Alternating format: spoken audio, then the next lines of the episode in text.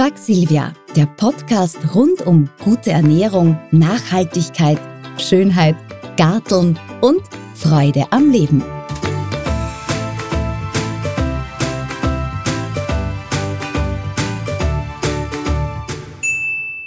Wie schäle ich Knoblauch? Knoblauch ist köstlich, aber viele mögen nicht, wenn die Finger nach Knoblauch stinken.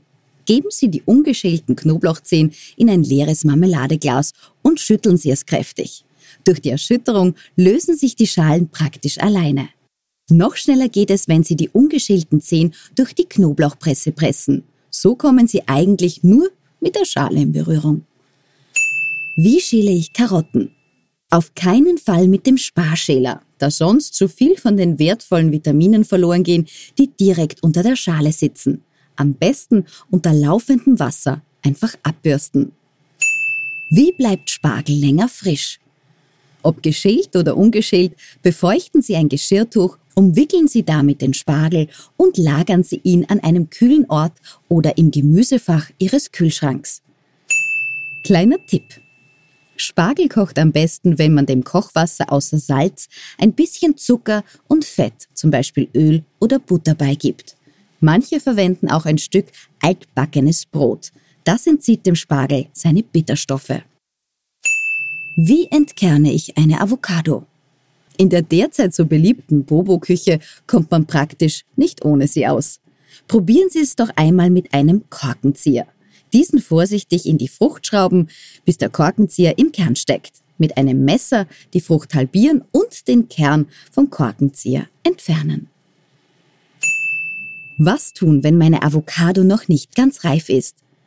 Legen Sie die noch grüne Avocado 24 Stunden mit einer Banane in ein braunes Papiersackerl.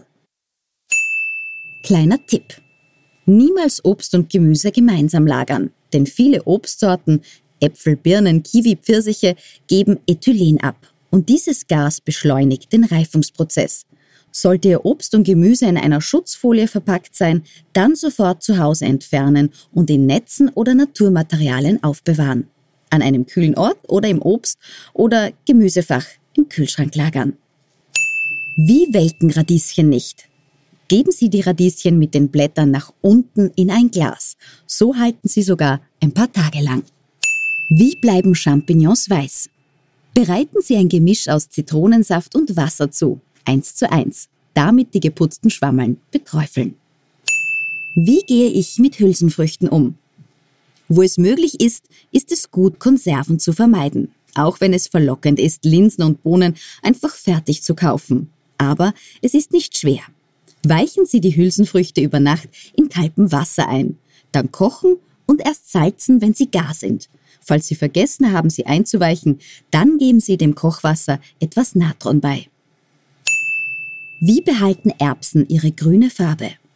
Geben Sie einen Teelöffel Zucker oder einen Esslöffel Natron zum Kochwasser.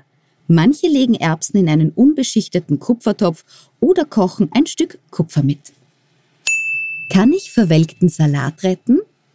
Häuptelsalat wird wieder frisch, wenn Sie ihn in eine Mischung aus Wasser und etwas Zitronensaft legen.